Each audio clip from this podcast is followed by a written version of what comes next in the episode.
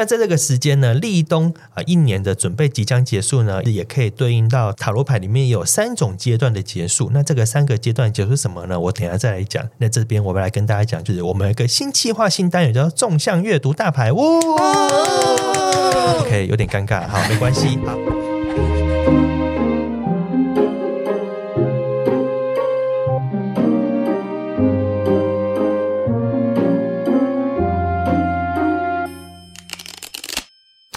欢迎收听塔罗疗愈记事，我是伊藤，我是听听，我是 Sunny。今天录音是十月十五号，两个连交后我们来录音喽。这一集上线的时候是立冬，我们是提前录的，但是这集上线的时候仍然是立冬。立冬就是秋天结束，冬天来了。两位喜欢冬天吗？喜欢喜欢，我也喜欢。为什么？我自己超怕热的，所以终于可以不用再一直仰赖冷气生活这件事，我还蛮开心的。我喜欢冬天的原因，是因为我觉得夏天的强哥们实在太多了。强哥就是蟑螂，小强。对，然后每天回家的时候都觉得超害怕。然后冬天来之后，我发现强哥们走路速度也变慢了，就是我可以跳跃他们。哦，你可以不用杀生，不会被他们没有，我本来就不敢杀，所以绕道这条路只能就给他们。但最近我是可以跳跃他们，因为他们不会追杀的感觉。哦，你们在路上看到小强会踩爆他们吗？当然不会，我怕死了。我我那天在路上，就看到一个男生，他就看到小强一个箭步上去，然后就把他踩爆。他很帅欸，但我就觉得，那他的鞋子怎么办？要丢了？不知道，我就觉得整个恶，整个画面都让我有一种很恶的感觉。我就觉得，你就看到他就绕过去就好了，干嘛一定要？他这条路上会走得很忙哎。他如果每一只都要管他的话，对，就是那那他可以常来我家附近走。超不合理。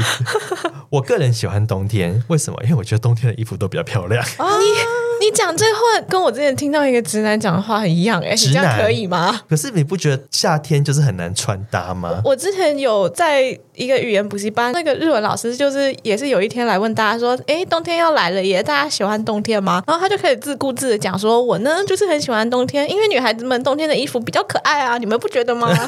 没有，我是我本人的衣服比较可爱，女生我不管他们。好，来。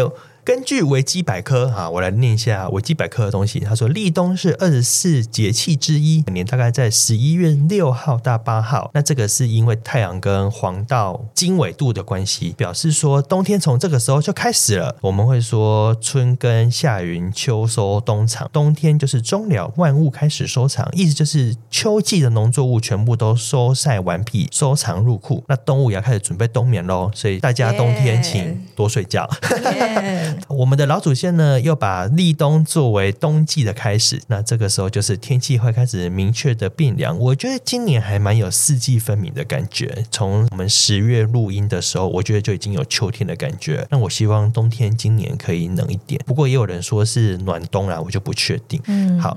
那立冬好像有一些习俗，两位有听说什么习俗吗？我只听过要补冬，嗯，补冬这个我好像蛮常听到。哎，近几年好像是不是因为疫情啊，所以大家更注重这种养生？嗯，补冬是什么意思？补冬其实就好像是要吃对食物，有点像是进入冬天以前，你要把你的身体做好调养，然后让它能够应付寒冷的情况。嗯，嗯，然后也是有说，就是农耕社会的时候，人们就是一年来辛勤的劳作，所以立冬这一天要休息，就是犒赏一整家人今年的辛劳啊！我最喜欢犒赏的行程。那两位都怎么犒赏自己？我一定要吃姜母鸭，真的哦，我真的很爱吃哎、欸。所以你有推荐什么姜母鸭的名店？因为我只要一经过，然后闻到那个姜母鸭味道，我就会忍不住说：“那不然今天晚上就是吃这一家吧。”就是如果我进去吃的话，我就会点个什么零零卷啊，或者零零卷是什么？从来没有听过。它，我觉得它有点像是油条吧，就是那种感觉，嗯、就是有人放在里面煮。嗯嗯，就是大家也可以点，所以就是它会吸饱那个汤汁，你就很开心。那、啊、还有嘞，或者是什么面线啊，或者什么，就是那个我一定会吃。哦，要味道很重，或者米酒要加很多的。哦，米酒要加很多。嗯、那听听嘞，我自己喜欢吃羊肉啦，所以、嗯、对羊肉炉什么的那。对对对，也有。但不管是羊肉炉还是姜母鸭，对我来说，那个比较有点像团聚食物。我不会自己晚餐的时候路过走进去吃。所以你喜欢揪团吃？与其说喜欢，不如说如果没有人揪，就不会去吃。哦，但家里会不会煮？也不会，我们没有这个习惯。哦，嗯，但我喜欢麻油面线，这是、哦、对，那是一个日常自己一个人吃的时候可以去吃的东西。嗯，了解。嗯我本人不喜欢吃进补的食物。那你冬天会吃什么？我就我只喜欢吃火锅，我喜欢吃麻辣火锅。我不确定哈，就是以下如果有人懂八字五行的，可以跟我讲。有人跟我说我的八字五行是属于金，金木水火土的金。嗯，然后他们说五行里面补的东西好像是火吗？还是什么？就是跟我是相克的，所以进补类的东西我都不喜欢。什么烧酒鸡、姜母鸭、药炖排骨、药炖排骨这些我都不喜欢。嗯，可是我很能吃辣，就我超喜欢吃辣。就是去泰国啊，去韩国，大家说这个好辣哦，都是没有吃，超开心的。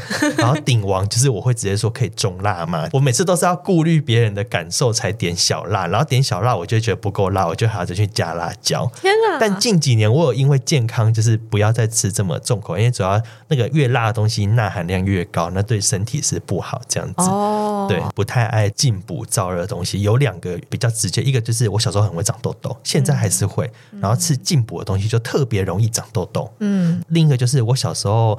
还蛮容易跌打损伤啊，感冒就是也是那种身体不是很好的小朋友就对了。嗯，然后我妈就很爱煮那些，吃到怕了。对，然后她就会一直煮。像我有一年是脚骨裂，骨头裂开，他们就去查到一个药谱，叫做杜仲炖排骨。嗯，杜仲就是一种药材，然后他们就说那个对骨头很好。我第一次知道就好苦，那个药味很重，我不喜欢吃。之后他们又去问到了其他的就是蒜头炖排骨，那到料里就只有蒜头跟。煮排骨跟盐巴这三样东西，煮出来其实就是蒜头的精华跟排骨的胶原蛋白跟营养，所以就是一个高蛋白高营养。这个如果放在现代人，应该就是什么壮阳圣品之类的吧？因为蒜头本身就是一个杀菌，然后又壮阳，然后就是我可以想象它是个对身体很好的东西。可是我超讨厌蒜头的味道，然后蒜头味就是那种超级浓缩蒜头精那种感觉，然后我就觉得好恶。然后我妈就会煮超大一碗，然后说叫我全部。喝掉，然后就全部人看着我在那边要把它喝掉，然后我就觉得好痛苦。然后进补类的食品我都不喜欢，唯一有一个我比较能接受的进补食品是人参炖猪心，好，就是四物人参去炖猪心，嗯，因为猪心我觉得比较不油腻，它切片我会觉得脆脆的比较好吃。哦，对，对我比原则上比较能接受的补品是这个东西。好像你讲太远了，对，我差点要继续讲了。好，你讲，你讲。我我突然想到，我们家会煮了一个东西是剥皮辣。辣椒鸡汤，这个你 OK 吗？哦、这个我可以，这我可以，这我可以。对，它就是有一点辣，但我自己本人其实是不太吃辣。我你一边讲，我就一边觉得我没有办法跟你一起吃火锅。我现在有鸳鸯锅啊，我会顾虑大家啊，我会顾虑大家。对对对，嗯、但因为就是煮成汤的话，那个辣味会比较温和一点。对，然后我自己是觉得也蛮喜欢那个味道的。OK，好，来我们回来立冬哈，刚刚有点扯太远了。立冬呢是一个一年准备要开始结束了，是有一种明年新的一年，我们要从什么时候开始准备呢？其实也是从冬天开始准备。嗯，任何事情绝对不会是一开始才准备，我们绝对是上一个的结尾期开始准备。如果有一些朋友你们是做什么公司行号，应该都可以知道 Q 三是公司的重头戏嘛，嗯、那 Q 四就大家会进入一个休息跟准备。的状态，然后很多人 Q 四都在准备 Q one 要如何弄一个大的案子，嗯，所以很多人 Q 四要么不是忙着休假，要么就是忙着准备过年那个时候的东西，大概是这种感觉。那在塔罗牌的世界里面呢，其实它也是有一种三种阶段的结束。好。那在这个时间呢，立冬啊，一年的准备即将结束呢，也可以对应到塔罗牌里面有三种阶段的结束。那这个三个阶段结束什么呢？我等下再来讲。那这边我们来跟大家讲，就是我们有一个新计划、新单元，叫做纵向阅读大牌。呜、哦，OK，有点尴尬，好，没关系，好。纵向阅读大牌什么意思呢？就是如果我们把塔罗牌的大牌二十二张牌，我们把它摊开来的话，愚人牌第一张可以从魔术师到战车是第一排，力量到节制牌是第二排，恶魔到世界是第三排。那这样子我们就把它分成三个层次嘛。愚人牌我们改天给它专题研讨，但是我们先讲剩下的一到二十一号牌。塔罗牌大牌呢，我们把它分成三个层次，可以是社会、个人、精神，那也是一个向外、向内跟向上。如果用佛洛伊德心理学就是本我、自我、超我。魔术师到战车牌就是一个个人层次，力量牌到节制牌就社会的层次，恶魔牌到世界牌就是精神方面的层次。那所谓的纵向阅读大牌呢，我们原本是一二三四五六七，然后八九十，然后巴拉巴拉这样子。那我们就是可以直着读，直着读就是说魔术师、力量、恶魔，然后女祭司、隐士、塔。如果大家手边有塔罗牌的话，可以把它摊开来讲，比较知道我在讲什么。那这个图或许我们也可以放我们的社群上啊，帮助大家去理解。就是我们每一集如果讨论到牌卡或是有关牌阵，然后大家如果直接听不好想象的话，其实都可以追踪我们的 IG，那我们。会在上面，就是在播出之前，我们就会放出牌卡的画面，那大家可以搭配阅读跟聆听，这样子会比较好理解哦。今天刚好是所谓的结束，三个阶段结束呢，就是分别是对应到每一个行阵排列的最后一张牌，分别是战车、节制跟世界牌。好，那今天我们主要会讨论战车、节制跟世界这三张牌。那其实讲到三个城市三张牌，塔罗牌里面最基本的牌阵其实就是三张嘛，对不对？听听跟桑尼我们在学的时候。第一个学的牌阵也是这个，桑尼三张牌的牌阵可以跟我们介绍一下吗？或是说你自己有没有用过这个牌阵？三张牌的牌阵，我觉得它可以有很多种方式去诠释，比如说像是过去、现在、未来，哦，时间对，或是问题、结果、建议。嗯，嗯，就是这都可以去延伸的，看你就是目前遇到的状况是什么，去解读你这三张牌的意思。再加上就是我觉得，如果要练习牌的时候，我记得老师有教过我们一个方法，它就是你每一次就是随机抽出三张牌，你就把这三张牌变成一个故事讲出来，这也是一个方式。对，就是三张牌就是有一个最基本的故事的叙事逻辑嘛，就是起承转合四张，可能甚至还太多，就是开始、高潮、结束那种感觉。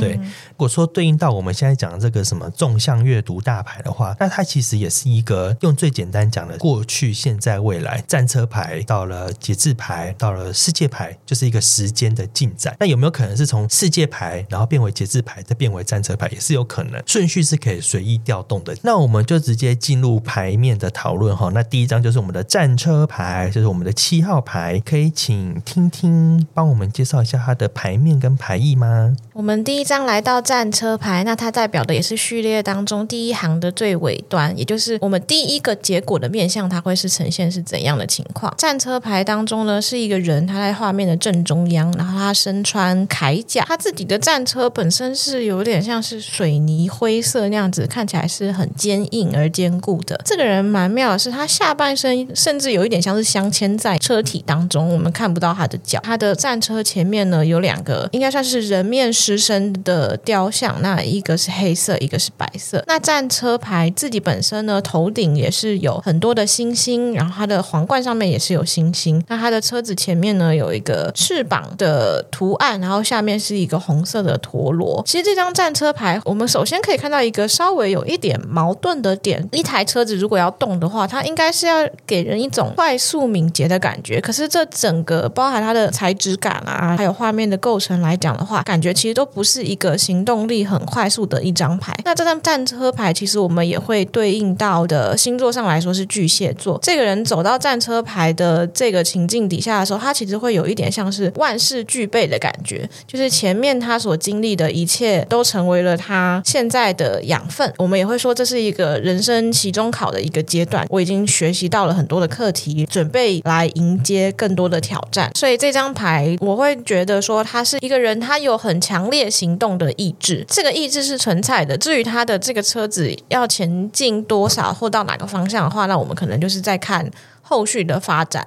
嗯，对。嗯、那桑尼对这个牌面跟牌有什么可以补充的吗？嗯、我觉得刚刚听有讲这张牌的出现，就是我们的一个期中考。其实，在这张牌面的话，就是因为我们今天有讲到一个大的牌阵嘛，这张牌出现，其实它可以看到前面六张的元素都有出现在这张牌的上面，不管是魔术师的权杖，或者是女祭司的布幕，皇后的皇冠，还有国王的石椅，后面就是他们的元素就是三个人，对，教皇跟恋人牌都是有三个人的感觉，三位一体的感觉，对对对，嗯、所以。它其实是有综合前面的东西放在我们这张牌的上面，所以它就是确实有一种期中考，就是综合我们前面经历的事情。那另外就是它是一个战车牌，可是它是坐在灰色的算是呃石头的上面的感觉。它其实是一个战车，它应该是要可以行动的，可是它却没有办法行动。其实这张牌有一个意思，就是它其实是控制你的内在的精神的意志去行动，它比较不是外在我们运行的那种行动。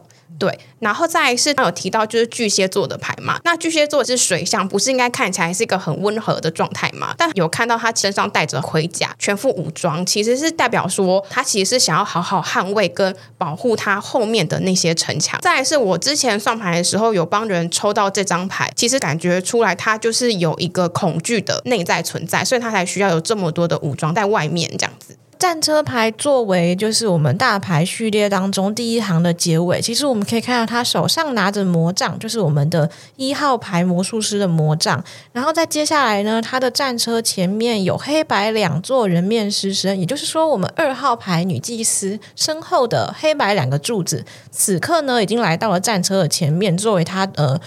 前进方向的判读。那第三呢，就是皇后牌的后冠上面的星星，其实这个时候也仍旧是在我们战车牌的车顶跟它的皇冠上面，它其实也是装载了呃世间的星辰。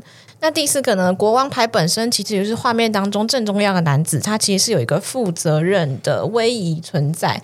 那教皇牌其实呢，我们可以想象，就是那个呃灰色的房子，其实现在是在我们的远景当中，就是后面的城堡。那其实它也是一个，就是呃我们所谓的精神与物质调和，然后跟这是他要守护的事情。然后最后呢，就是来到我们恋人牌，恋人牌的画面啊，是有呃红色翅膀的天使，然后前面有两个人。那很有趣的是，他现在画成了一个符号的形象。然后是画在我们的战车前面的正中央。那它现在转换成了蓝色的翅膀，然后跟一个红色的陀螺。所以战车牌它其实就是融合了前面所有的大牌当中的元素，在展现在它的画面上面，这样。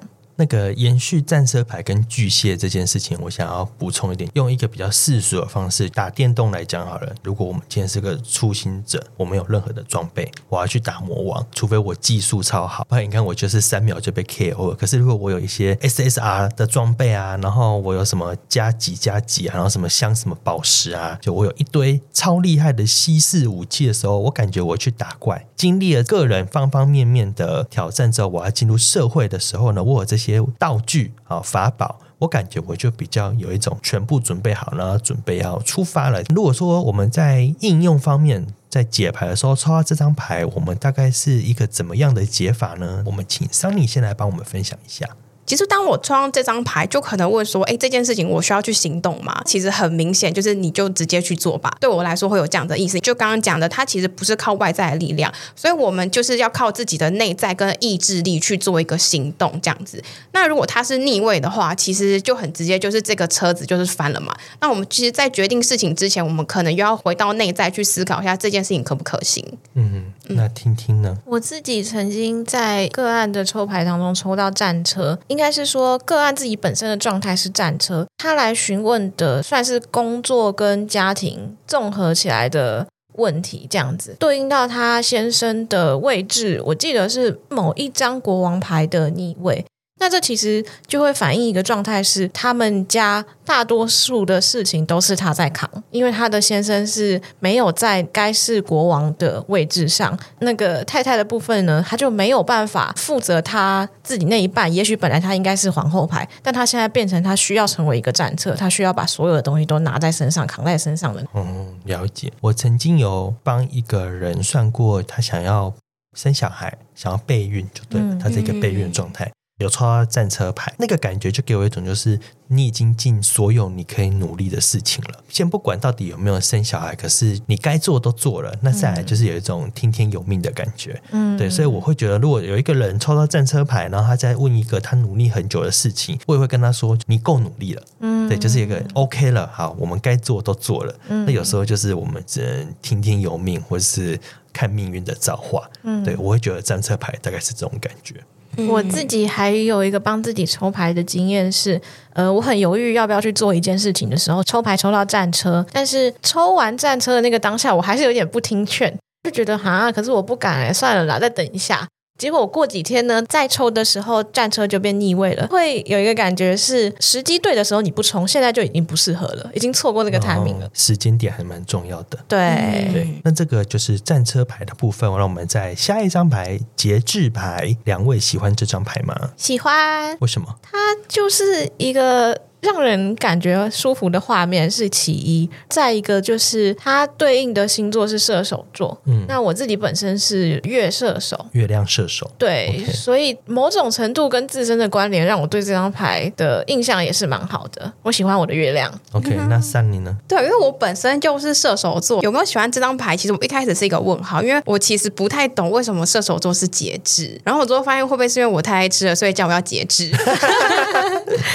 应该不是啦。哦，好，然后之后有慢慢去理解他的排异啦。这张牌映入眼帘是一个天使，它背上是红色的翅膀，拿着两个圣杯，是在倒水的状态。就它的圣杯啊，不是一个像是一般的水是上到下直接流，它其实是有斜面的方向。但这个其实感觉它是需要透过一些魔法，我们是要两个东西去做一个调和，去做一个和谐。那可能是要透过自己的方式去做这件事情。但还是有看到它的脚，它的脚是一只脚在水里，然后另外一只脚是在石头上面。那水里之前我们前几集都有提过，水就是有一种代表感性啊，代表情绪的。波动，然后石头就是比较像是现实的社会，代表理性的世界。所以我们在这张牌的时候，就会需要去做两个方向的协调。再还是有看到它的牌面里面呢、啊，有看到鸢尾花。那鸢尾花其实，在塔罗牌象征的意义里面，有代表神秘跟灵性，或者是一种祝福跟希望。在这张牌，听听对于牌面跟牌意有什么可以补充的吗？好，那我讲一个可能刚刚没有被注意到的小细节。除了画面当中的天使，跟我们前景的水跟草跟花。之外，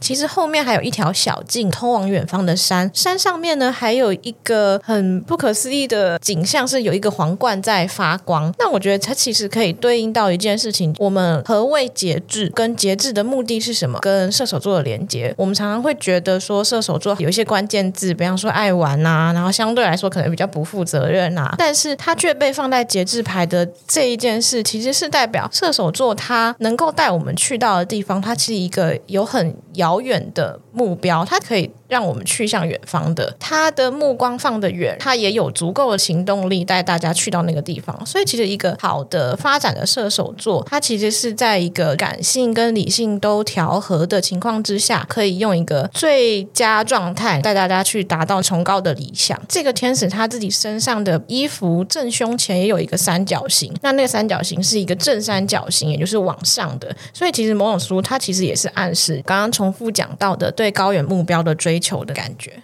嗯，哎，那个。三角形其实就是一种火元素啦，嗯、然后这个牌面是有一个感觉，千里之行始于足下，就是你要去很远的地方，你就要从这个路的起点，就是这个水池的起点，然后你才能往远远的地方走，然后去拿到皇冠。射手座其实在占星学里面，远大的志向嘛，目标海外，那其实也是一个从起点去遥远的地方。我认识蛮多射手座，其实他们都蛮有目标的，而且他们如果认定这个目标，都可以花蛮长时间去做准备的，而不太。是一般人认为射手座的三分钟热度，嗯，我自己是这么感觉啊。两位射手座觉得呢？一个当你们如果设定一个远大的目标的时候，会不会愿意花个一年两年去执行它呢？其实你们两个都有啊，没有，没有，没有自我质疑，我真的太想不到，因为我觉得你讲的这比较像图像吧，没有，没有金牛，我其实对着麦克风讲，他可以进入闲聊。那我我有一个自我肯定，就是这件事情我知道，我我自己其实是有啦，但是我会把它嗯、呃、更作为一个我其他的星座宫位的综合起来的诠释，就是呃，因为我本身太阳是土象，月亮是火象嘛，那会有一种的起心动念，可能是从月射手这件事情出现，那但是因为我本身是一个处女座，有点像是。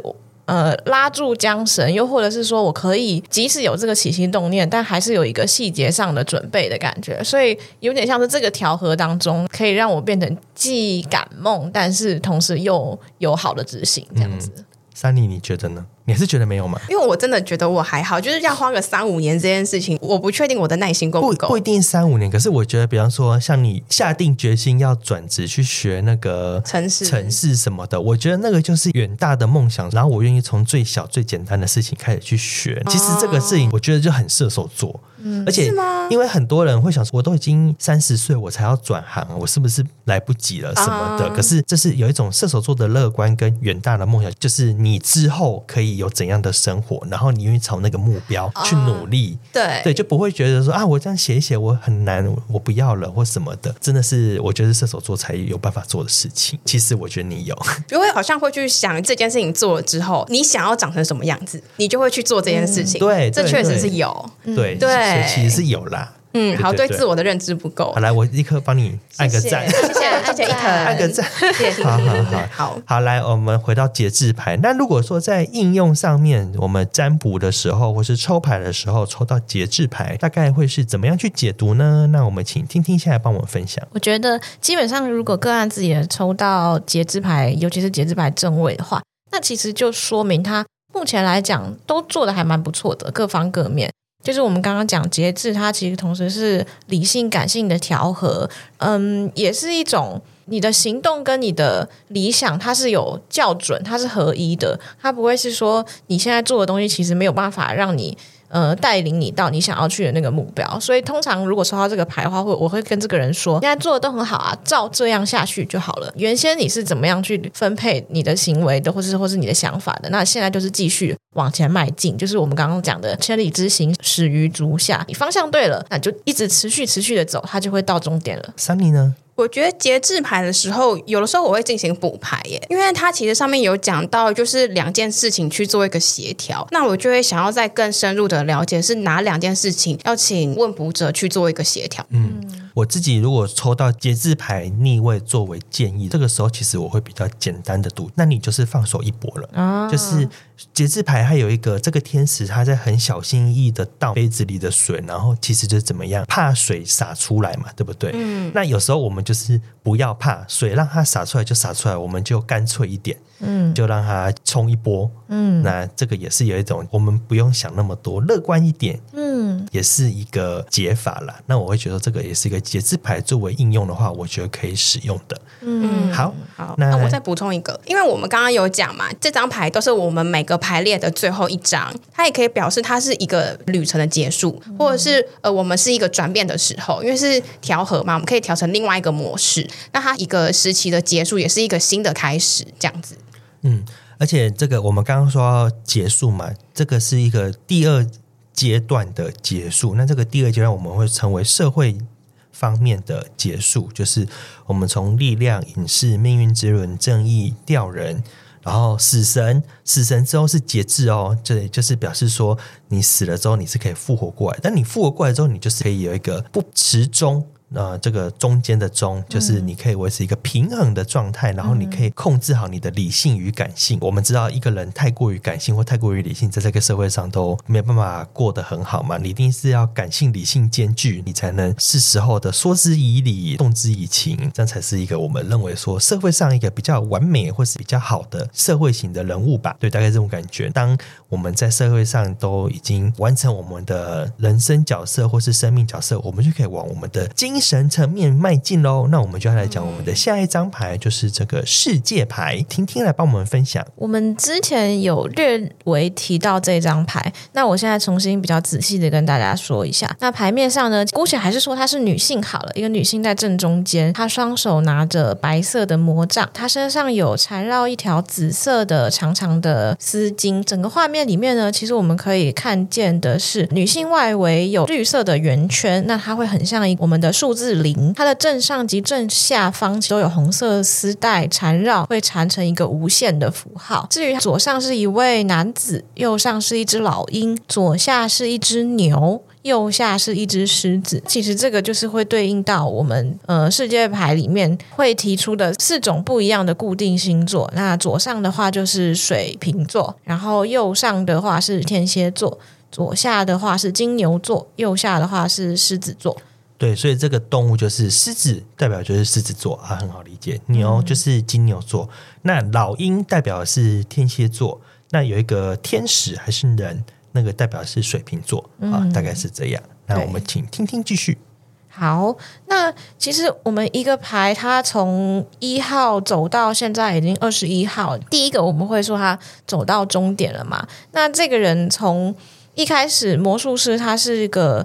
嗯，我们会说所有的元素都在他面前，然后听他号令。但是来到这张牌的时候，他其实会有一个他没有要再号令什么了的状态，但是他就是整个人在这个世界当中，然后很自得其乐。他会有一个合一的概念，就是我。不会再有那个我操控谁二人的关系，就是他本身就是在这个世界当中，他就是所有一切的综合的状态。这个画面其实我们也可以找到一个很相似的牌来对应，就是我们的命轮。那在命运之轮当中呢，四个角落的动物来到这里，它其实都长大了，所以其实也意味着就是我们在各方各面都来到了一个更成熟的状态。这个也是世界牌它会显示出来的意义，这样子。那牌面跟牌意的部分，桑尼可以帮我们补充吗？世界牌在解读的时候，我们有几个面向可以分享。它是牌面的最后一张，不管是直列的或是横列的，它都是最后一张。对，最后一张的话，就是会有一种结束跟完成的感觉。那如果是问关系，也可能是这段关系我们已经走到了终点，那它可能提示着下一段关系的要开始啊。哦，对，因为它也可能是会回到愚人的状态。嗯，嗯，不管是职业或者是感情的关系都可以这样。那第二个就是我们会有一种成熟跟学习的感觉，因为刚刚刚有讲嘛，是个人、精神跟社会，是不是？个人、社会跟精神，对不起，没关系。好，那我们就是刚刚讲，就是个人、精神跟社会，代表说我们是这一段旅程都已经走完了。那我们走完的话，那我们这段关系里面，我们也学到了很多的事情。我们有时候是可以开始向前看，开始找一个新的机遇的时候。第三个面向是一种解放跟自由的感觉，就是它比起很多我们刚刚前面讲的战车。啊，或者是节制，就是身上都带了很多的东西或者配件，它就是一个很简单的紫色的丝带把它包裹起来，自由自在的感觉。对，就有一种自由，会很灵性的感觉，就是我们已经回到一个很精神的状态，嗯、那我们就会有一种自由感，一种解放的感觉。它可能提醒你，我们可以开始慢慢的放下过去的一些负担，进行去追求你更有意义的事情。最后一个也可以感觉到，就是这张牌带着一种和谐跟平静，就是放下过去，回到自己的内心的状态。嗯，对，所以说有时候抽到这张牌，感觉也不一定是分手或是被 fire 掉，有可能是哦、呃，你们要从伴侣的关系进入家庭，或而是你要从两人小世界变成生小孩了。那也有可能是你要升官晋职了，或是你要自己创业开公司了，这都有可能，就是表示说对应的就是下一个阶段的开始。嗯、不过刚刚桑尼补充那个，我有一种好像佛教那种什么离苦得乐那种感觉，你看，因为精神的对精神层面的最后一张牌，我要哇飞起来超生，就很像离苦得乐。嗯、那好像所有的宗教原则上都是最终极目的都是这个嘛，我要摆脱现世生命轮回的痛苦。然后不管是什么伊斯兰教啊佛。佛教啊，基督宗教都应该差不多都是这种感觉。在占卜的时候抽到这张牌，我们会怎么解读啊？基本上它还是会表现一个阶段性的结果。虽然我们刚刚讲说最终极目标是我们想要离苦得乐，但是因为我们人在此生，目前要达到这个目标，可能还是稍微有点难。所以其实我觉得大家还是可以更多的去思考说，那自己下一个阶段要开启什么？世界牌这个正中心的原型，我们说很像零嘛，那其实零就是我们的。呃，回到愚人牌的一个状态，也就是说，你走完了这一次的功课，走完了这一辈子，你又要再重新转身了。所以这时候我们就可以看看你准备想要开创什么新的东西。我们也没有先要直接 ending 到，我们就呃从此上天堂，从此在对，从此通往极乐世界，就是还没有，你只是要进下一关哦的那个感觉。嗯、曾经帮一个学生算牌，然后他算就是类似说，嗯、呃。我在想，我要不要延毕？因为我觉得我有一些课程啊，然后还有一些学分啊，他想要再继续修。然后，因为他觉得，呃，如果他立刻毕业就要面临呃就业的问题，然后他想要考研究所，他想要出国读书，所以会有一个什么啊衔接上的问题，巴拉巴拉，就是人总是会想这些嘛。我在保一个学生的身份，好像其实我可以再享受一些福利啊，然后我可以不用那么立刻面临一些压力。然后他就抽抽抽抽抽，然后牌阵里面有时候会有一些牌是对应的是环境，嗯，然后环境。出来就是世界牌，然后我就跟他说：“嗯，你身边人都会逼你赶快毕业，所以请你不要再 就是他本来觉得他爸妈会支持他延毕，或是老师会支持他延毕这件事情。我跟他说：嗯，应该是没有哦。然后后来就发现，嗯，他妈妈已经在跟他说，如果你毕业后要继续住家里，你必须要付房租。然后如果你要延毕的话，你延毕要自己去打工赚学费。就是他妈妈只要付他到大四、大五的钱，他就不付了。然后他就说：“天哪，跟他想的有点不一样，但是好像真的现实就是如此的无情。嗯” 然后对，就是该结束就要结束喽，嗯、那种感觉要要跨出那道门。对，大概是这种感觉。好，这个世界牌大概是我们简单的解读，大概是到这边结束。因为刚好我们也是在一个立冬的时间，然后我们说是一个阶段性的结束。那我们是不是来回顾一下我们今年的目标呢？但说现在十月，但其实也是剩下三个月嘛，今年快结束了。嗯、今年的目标如何呢？我每个年是那种一定会许新年新目标、新年新愿望的人。嗯，对，我先分享我自己的好了，我的目标就是今年可以算完一百零八个公益占卜。那这个其实大概在四五月就完成了。那另一个就是 Podcast 的部分顺顺利利的录了，而且那个时候一开始我的设定就是先录个十二集，先玩玩看。其实我们已经超过了嘛，对不对？对，我们已经超过了，那就是表示说哇，我的 KPI 本人的 KPI 也是有达标。然后啊，另外一些比较小的什么，我想要有一些旅游的计划啦，那原则上也都是 on schedule。啊，那也是达标。我觉得哇，今年圆满了，然后也没有也有好好的工作，也没有随随便便的离职。嗯，我也觉得嗯，我今年交代的过去了。你好棒啊，给你一个赞。那另外两位呢？我自己的话，其实我本来没有那么仔细的盘算我今年自己到底完成了什么事情，但刚刚听你的分享，就觉得哦，对耶，其实有很多小事情就这样默默的达成。我本来今年规划给自己应该算是一个嗯休息的年度。呃，我上一份工作任职了蛮久，我做了四年，后来就决定太累了。跟不是我想要的，所以我就毅然决然决定离职。在这个说是休息的这一段时间当中，也感谢我们伊藤，就是 推动了这个节目的出生，就让我觉得哦，对，其实我还是有做一些什么正事的感觉。嗯，对。然后跟我觉得休息期间，呃，我想要去体验的很多事情，其实我也都有让他删啊什么的。对对，其实真的是做蛮多事的啦。嗯、对啊，有没有一种没有工作比工作还要忙？有，其实我仔细盘算起来，我每个月都有要去干嘛，就一下子，哎，我这个这个月我要消失一下，我要去哪里？然后下个月又，哎，我又要怎样的那个感觉？每个月都要有车票要往外面跑的那个感觉。其实也是蛮符合这个这三张牌，我觉得都是有一种，如果用那种命理学，就是一马心动，啊、就是动来动去啊。因为战车车子要动嘛，那节制牌我们要去远的地方，世界牌成为一个自由的人，那都是一种移动跟解脱，不管是个人的社会性的，或是精神性上的，我觉得都是这种感觉。嗯，那刚刚在说到这个今年的目标的时候，那个桑尼点头如捣蒜，那来你来换你来分享一下。嗯，就是确实刚刚像一腾讲，就我原本以为就是呃，我先讲我自己的状态好了，之前的工作也是做蛮久的，他就是固定上下班的那一种，就什么周一到周五，然后周末休息。然后我也是想说，刚好提到就是我是想要转职的，因为我原本是念文组嘛，就觉得这这个路不知道自己可以走多久。然后射手座是一个看远方的人，所以我就会想说，那我去做一个转职的动作。所以我在去年底的时候就离职，今年上半年的时候我就一直在上课。对，嗯，然后就是跟他失联，超认真的学生。